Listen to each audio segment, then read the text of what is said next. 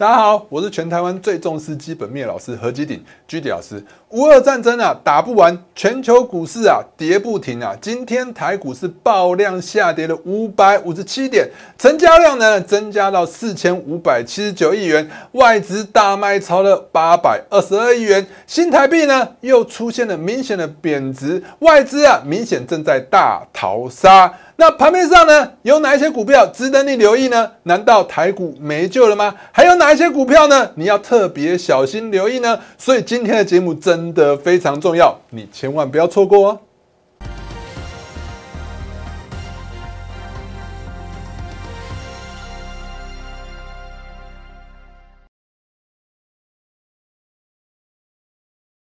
大家好，欢迎收看今天的股市航海王。一样，在开始之前呢，先给大家看一下我给大家盘前资讯。来，盘前资讯的部分，来早上我就跟大家讲，台股啊，短线上很难向上啊，震荡走低的几率，震荡走低的几率比较大，是不是完全如同我早上讲的？虽然说我这边重点的部分啊，我这边有写啊，战争升息的因素持续干扰台湾啊。我本来预期说今天台股应该会在一万七千五百点之上持续的震荡啊，但没想到今天就灌破了一万七千五百点。其实呢，我今天写给大家的图哦，画给大家图也是一样。其实我是最近来讲是比较偏向下，因为这个行情看起来，你会发现从道琼期货指数来看，道琼期期货指数的话，你看高点一波比一波越来越低，所以这下跌趋势是很明显的。只是呢，如果说从现在资金面，因为资金还没有正式宽松。所以呢，应该来讲，这会持续的震荡几率是比较高。但没想到呢，战争啊，战争是打不停的，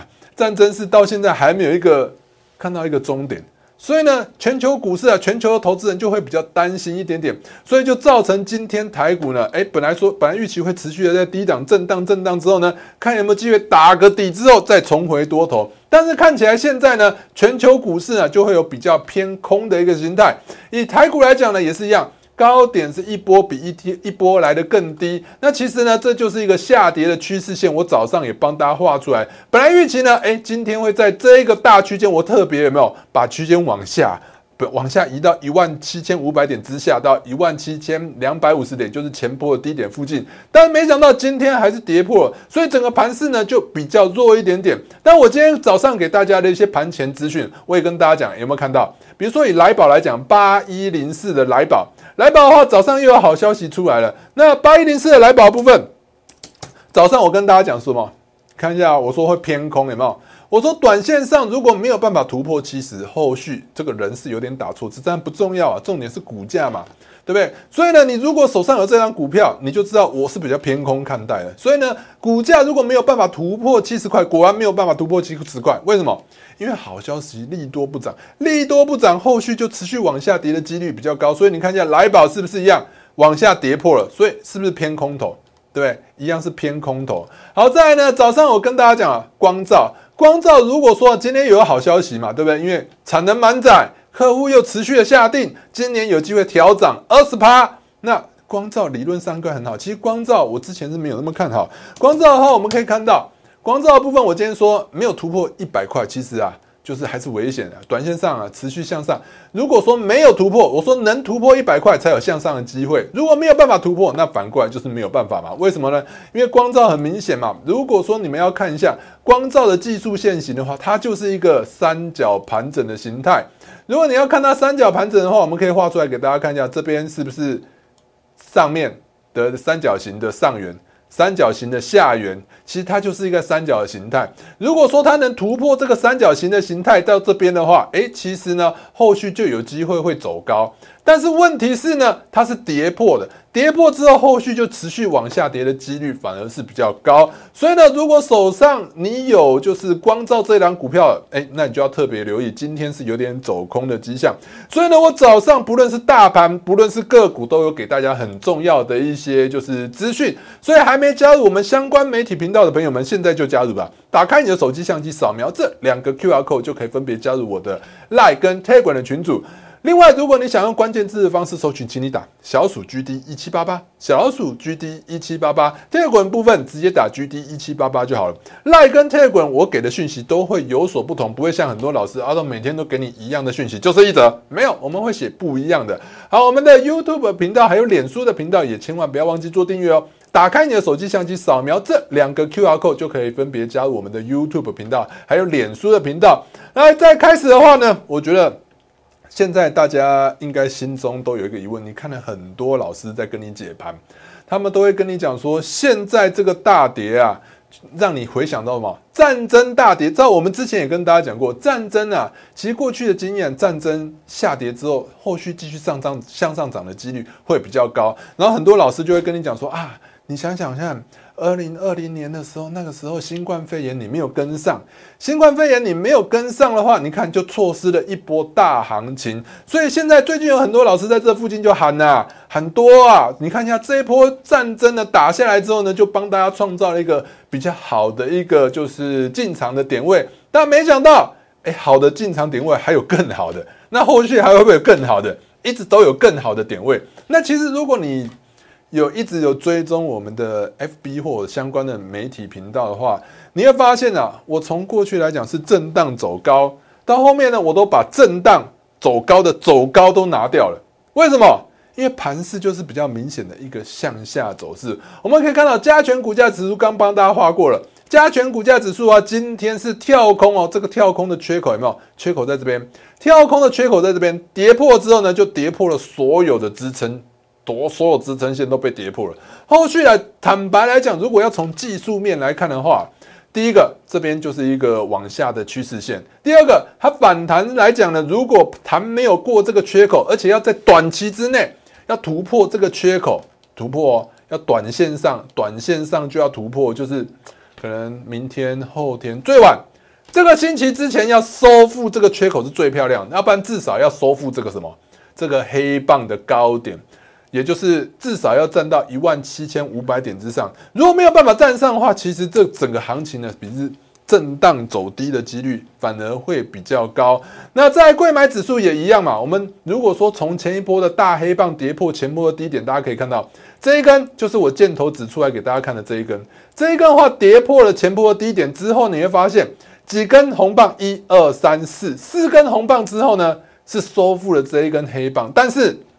可按 B 八法来讲啊，有一个东西叫做假突破。你看一下突破之后马上就跌下来，那这就是一个假突破。那我们可以以这一根黑棒的一个高低点把它画出来，你就发现这就很明显的一个什么假突破在这边。所以呢，看起来呢，不管是加权股价指数。或者是贵买指数代表中小型的贵买指数的部分，看起来呢技术线型都是比较丑陋一点点。那如果说呢，我们各位要再去看一下全球的股市的话，你看到一下就会觉得哎，更更觉得有点担心害怕。这是现在为止我们看到的一个道琼期货指数还是在继续往下跌。那如果你看到欧洲的部分的话，哎，你看。往下跌，跌完了再跌，今天再跌三趴，看起来都还没有止跌的讯号。而且呢，这边是有一个跳空缺口向下，法兰克福就是德国指数也是跳空缺口向下。那你去看其他亚洲国家的部分呢？也一样哦，持续的往下跌嘛。这是那个韩国指数的部分，这个是日经指数的部分，是不是持续的往下跌破新低？再我们看到上海也是一样大跌，沪深三百也是跌破新低。所以呢，基本上啊。今天的台股的下跌啊，到底是什么原因？如果说呢，大家会想说 要进场捡便宜，现在真的适合吗？很多老师会跟你提到说，现在就是什么金融海啸，现在就是什么什么时候？二零二零年新冠肺炎之前。但是真的是这样吗？我们今天想跟大家分享一下，就是说，哎，我们来观察几次大跌之后大涨的一个。历史的一个过去的历史，我们第一个先看到，大家可能会想说，现在跟过去来讲呢，我们可以看到，现在跟过去新冠肺炎的时候有什么不一样？我们可以看到新冠肺炎这一波，这一波大跌完之后马上大涨，你看一下，从一万一万二。跌到了八千五，从八千五涨了一万点到一万八千六百点，最高现在呢还是在一万七千五百点附近的历史新高。那我们的台股有没有机会走一个这样子下跌？就是战争完之后，然后呢，战争完之后大涨的这一波行情呢，那这一波行情那时候的状况是怎样？我们看一下，那个时候其实是在升息之前也就是说，二零二零年三月，我们可以看到，二零二零年三月之前有没有？有没有看到？那时候其实联准会已经升息升了一段时间了，所以资金在紧缩、紧缩、再紧缩。紧缩完之后呢？哎，您发现他们的物价有没有大涨？我们可以看到，新冠肺炎那个时候的物价只有在两趴。你看一下，二零一四年到二零一五年，一直到了二零二零年，那时候的物价只有大概多少？这是两趴，有没有？几乎都在两趴以内。所以呢，央行呢没有必要因为物价上涨而升息。所以呢，随时只要有状况，有新冠肺炎，他们可以立刻降息、降息再降息。降息之后呢，哎，市场上啊，资金很多，资金很多就会带动股市向上涨。了解意思吗？所以其实股市要涨啊，还是需要资金的。资金如果说呢不够的话，坦白说啊，基本面再好也不会涨。台积电基本面好不好？绝对好嘛，对不对？联发科基本面好不好？好啊。很多今天基本面很好的股票，你会发现也是跌。为什么？最主要的原因就是还是什么？资金有没有？资金担心，现在市场担心资金会紧缩。因为现在的物价，我们来看一下现在的物价。现在物价是很可怕的。我们现在的物价，我们已经就是美国的物价已经再创四十年来的新高。物价通膨率，看一下那个时候都是多少？两趴而已，现在是七趴、八趴。所以呢？联准会为了要控制物价，坦白说，升息的几率会蛮高的。所以呢，这一波来讲呢，跟就是新冠肺炎会有点不一样的地方，就是现在有没有物价是持续的向上涨。那我们在看到了新冠新冠肺炎这之前最大的一个叫做金融海啸，在零八年之前，我们看到零八年呢为什么会大跌之后立刻大涨，也是一样，在零八年之前呢，他们也是为了控制物价，持续的升息。升息之后呢，零八年金融海啸之后呢，他们就立刻怎样降息降息，把资金释放出来，把资金释放出来之后呢，就带动有没有？那时候新冠肺炎不是新冠肺炎，金融海啸的时候呢，你会发现，我们二零一九年开始降息之后呢，就开始从这边开始一路的向上涨，一路的向上涨，这是金融海啸的那个时候的一个周线图。我们从零九年呢一路涨到二零一一年，从那个。道琼加权股价指数从三千九百五十五点涨到最高是九千两百二十点，你会发现涨幅将近三倍了。那现在有有这样的可能性吗？坦白说啊，还是取决于战争啊。其实过去来讲呢，最近来讲呢，呃，状况已经有点不太一样了。过去我们本来是认为说，诶，新冠肺炎结束了以后啊，因为那时候物价已经很高了，新冠肺炎结束了以后啊。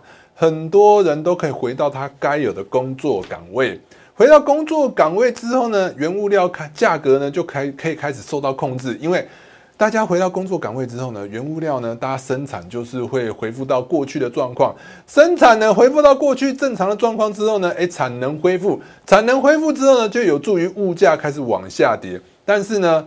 这个问题呢，被俄罗斯这样子打一下。我们都知道，俄罗斯跟乌克兰都是原物料的一个生产大国。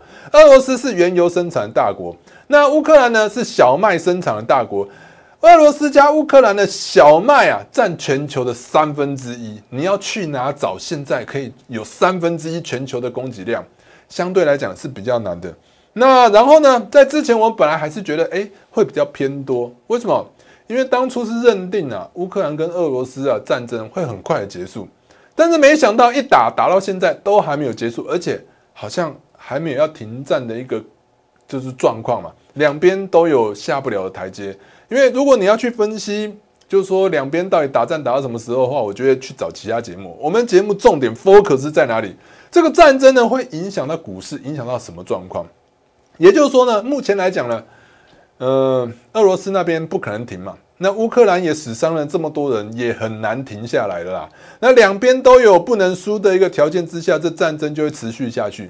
战争持续下去的话，就会造成物价持续的向上涨。物价持续向上涨的话，就就让我想到，现在不是新冠肺炎，现在也不是二零零八年，有可能是什么？有可能是石油危机啊。我们在之前在跟大家应该有跟大家分享过石油危机的时候，就是怎样？石油危机那时候就是因为那个中东那边石油啊禁止输出，禁止输出的时候，我们可以看到一九七三年的时候，来我们看一下一九七三年，一九七三年的时候，红色呢，我们可以看到红色叫做通膨率，蓝绿色叫做 FED 的基准利率。我们来看到一九七三年，红色跟蓝色持续的向上，有没有？红色跟蓝色持续的向上，也就通膨持续的向上，带动呢 FED 就持续大幅度的升息。从从哪里开始升息？从你看，我们如果从利率来看的话，从利率，从利率。从利率这边，利率是三趴，最高升到多少？十二趴，三趴升到十二趴是四倍，现在利率一趴多，升到四趴四五，四五趴，所以还有得升呢，对不对？所以你看这一波升息升上来之后呢，就带动什么？股价有没有？这是蓝色的股价，蓝色是标普五百指数，标普五百指数从一百二十点跌到最低是六十点。一百二十点跌到六十点，跌幅超过四成了。你看一下这一波是多么的恐怖。所以呢，你会发现我一直跟大家强调，你要观察总金，你就要观察资金啊。资金之所在就是标股之所在。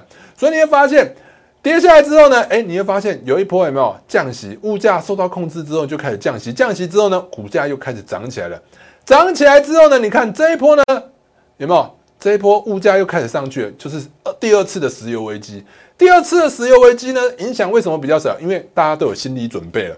大家都有心理准备之后，你会发现，哎，物价持续向上，联准会的利率也持续的向上，股价就跌幅有限。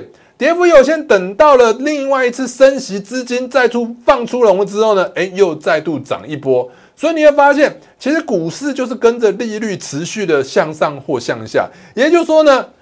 利率如果是维持在低档，市场资金很多，就会带动股价有没有大幅度的飙升？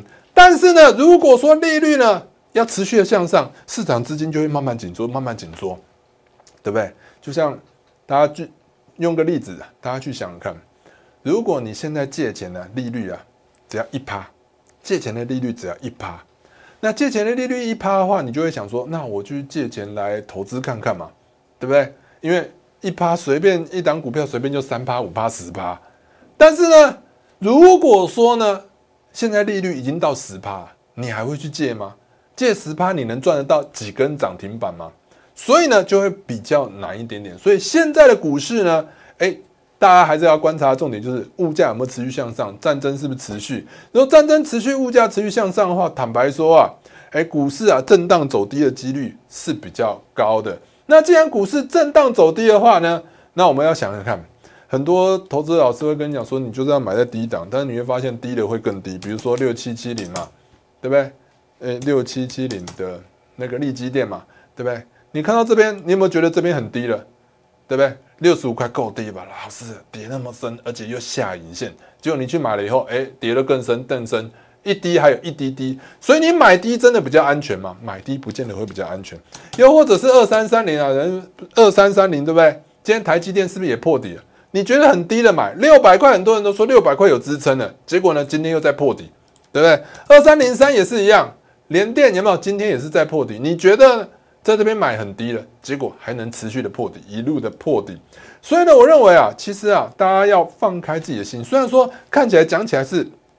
很危险的哦，但是其实有一句话说啊，不管是黑猫还是白猫，其实我认为啊，会抓老鼠的就是好猫。在股市上来讲呢，我认为啊，不管是黑猫还是白猫，会赚钱的就是好标的。所以大家可以看到，很多人是没有办法接受，就是有一些 ETF，但是其实 ETF 啊，我们上个星期还上上星期就跟大家介绍过这一档接口布兰特原油零零七一五 L，其实你会发现它没有涨停板。但是它比涨停板涨得更凶，你会发现今天是不是大涨？今天涨几趴？哎，涨三十趴，一天涨三十趴，一天这样子下来是涨三十趴，有没有看到？从最近三月一号十五块不到，一路涨到二十八点六，你说这种股票值不值得你去买？它其实操作方法跟股票一样，你何必一定要去坚持就是股票上的操作呢？又或者是呢？哎，你觉得有没有？你觉得如果说这一档股票需要有一些条件，因为如果是两倍的话，要有一些条件。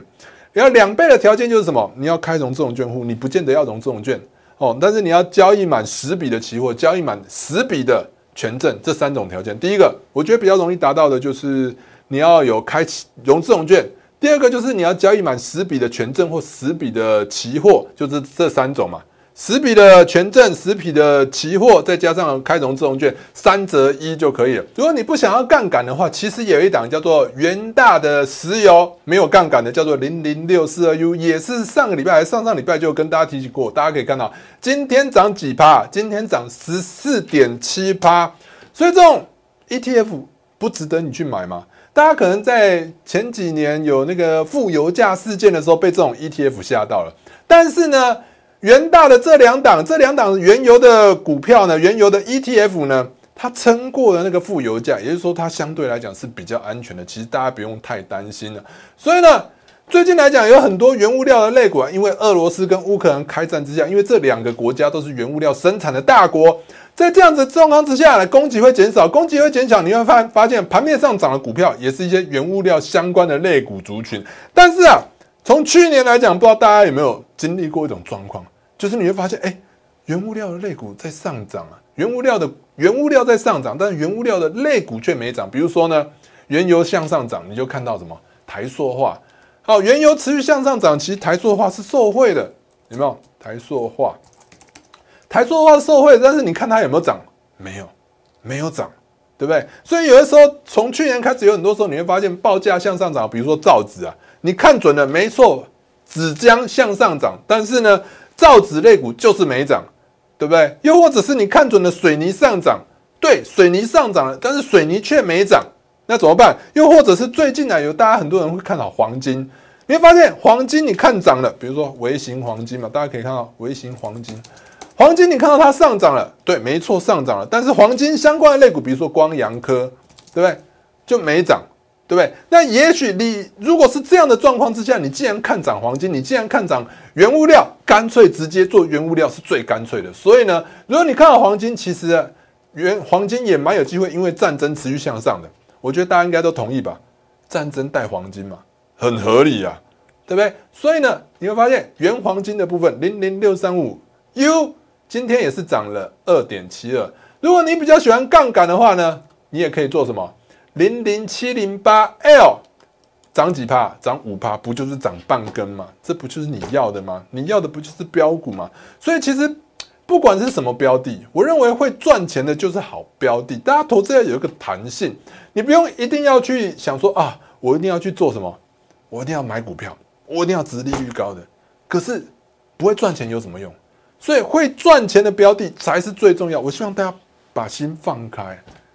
在这种情况之下，会赚钱才是最重要的。不管什么标的，会赚钱才是最重要的。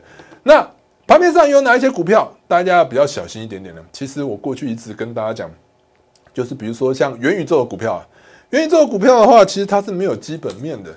没有基本面的话，其实像就是二四九八的一个宏达电的部分，我们可以看到宏达电有没有？宏达电是准备又要破底的一个味道了，看起来反弹无力嘛。又或者是三五零八的位数有没有？位数也是一样，收盘又收过新低了，这几天持续往下跌的几率是蛮高的。二三八八的威盛的部分呢，也是一样，今天持续就是破底，有没有？破底我们可以看到，今天就是破底了，对不对？今天前坡的低点是不是在这边？是不是破掉了？破掉之后呢，后续是持续往下跌的几率比较高。这种股票呢，大家就要小心留意啊。好，再来呢。还有，我之前跟大家讲啊，很多人之前很多老师在跟你喊什么三零三七的星星，那时候呢，我为什么没有看好星星呢？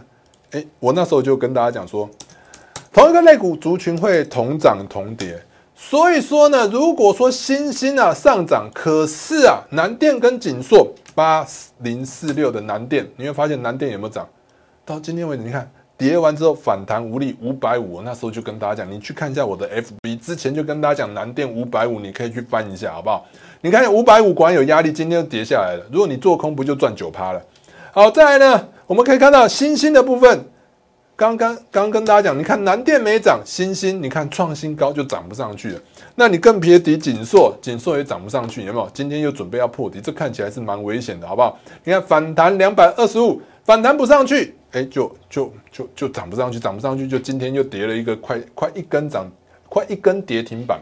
好，另外呢，我们之前跟大家讲，半导体设备厂感觉就是比较没有资金进驻，没有资金进驻的话，相对来讲也比较危险。比如说像刚刚我们有看到的二三三八的光照部分，今天也一根跌破所有一个就是低点的支撑，对不对？跌破了一百块，一百块看起来就是失守了嘛。那一五六零的中沙的部分呢？中沙的部分呢，一样反弹到一百二十了，哎，没什么力道。我觉得大家要小心。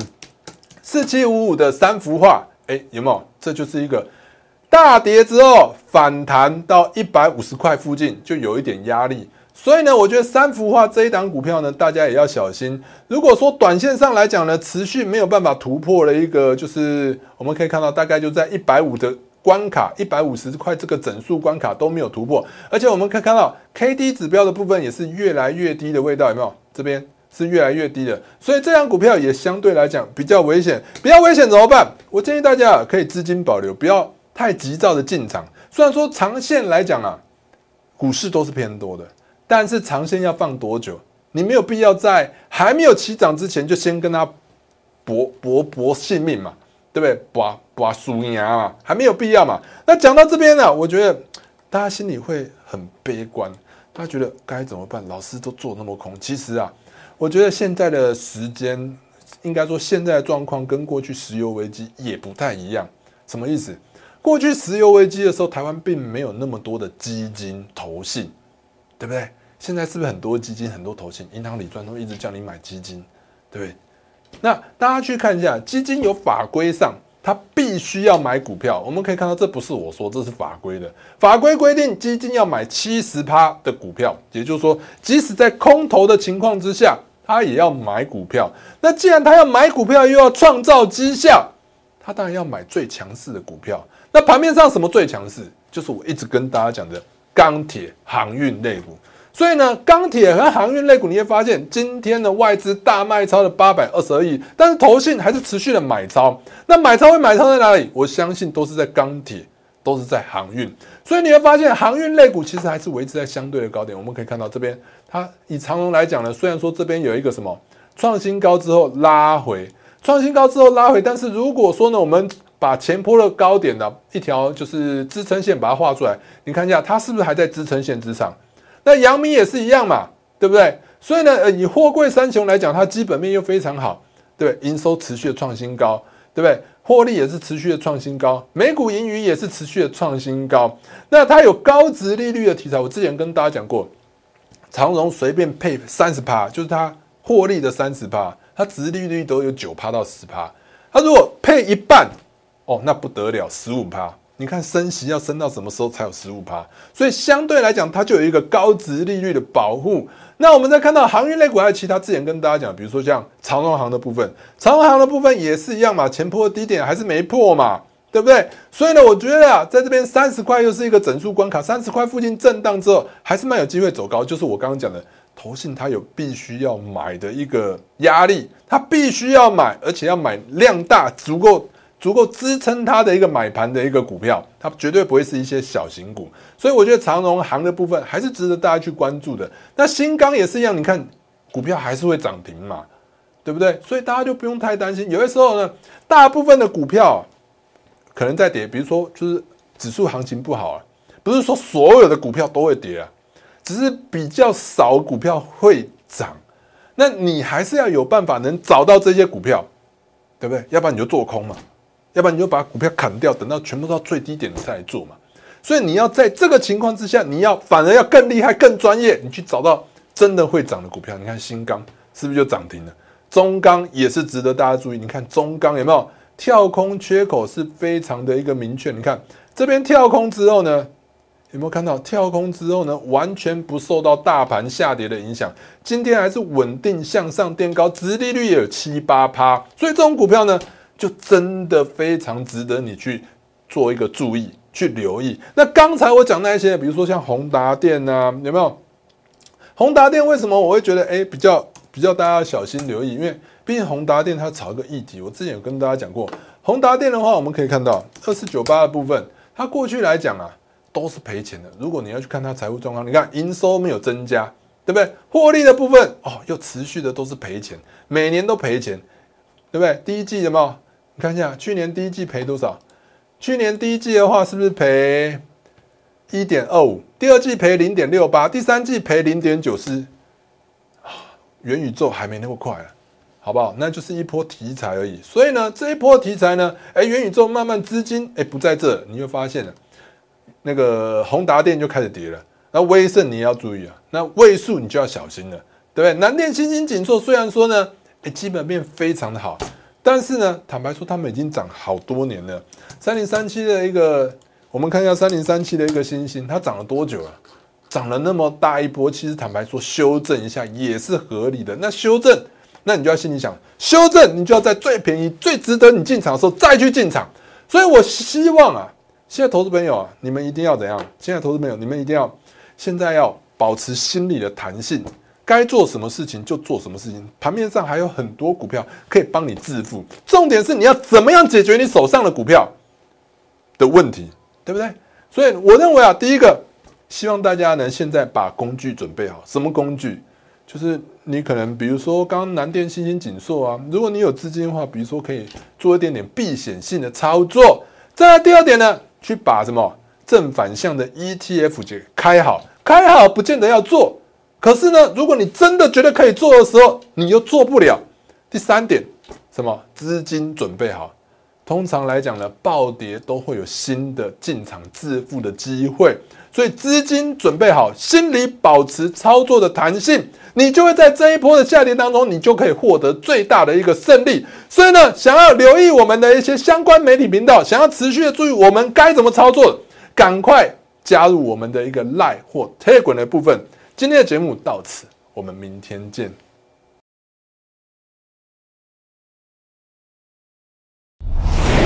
摩尔证券投顾零八零零六六八零八五。本公司与所推介分析之个别有价证券无不当之财务利益关系。本节目资料仅供参考，投资人应独立判断、审慎评估，并自负投资风险。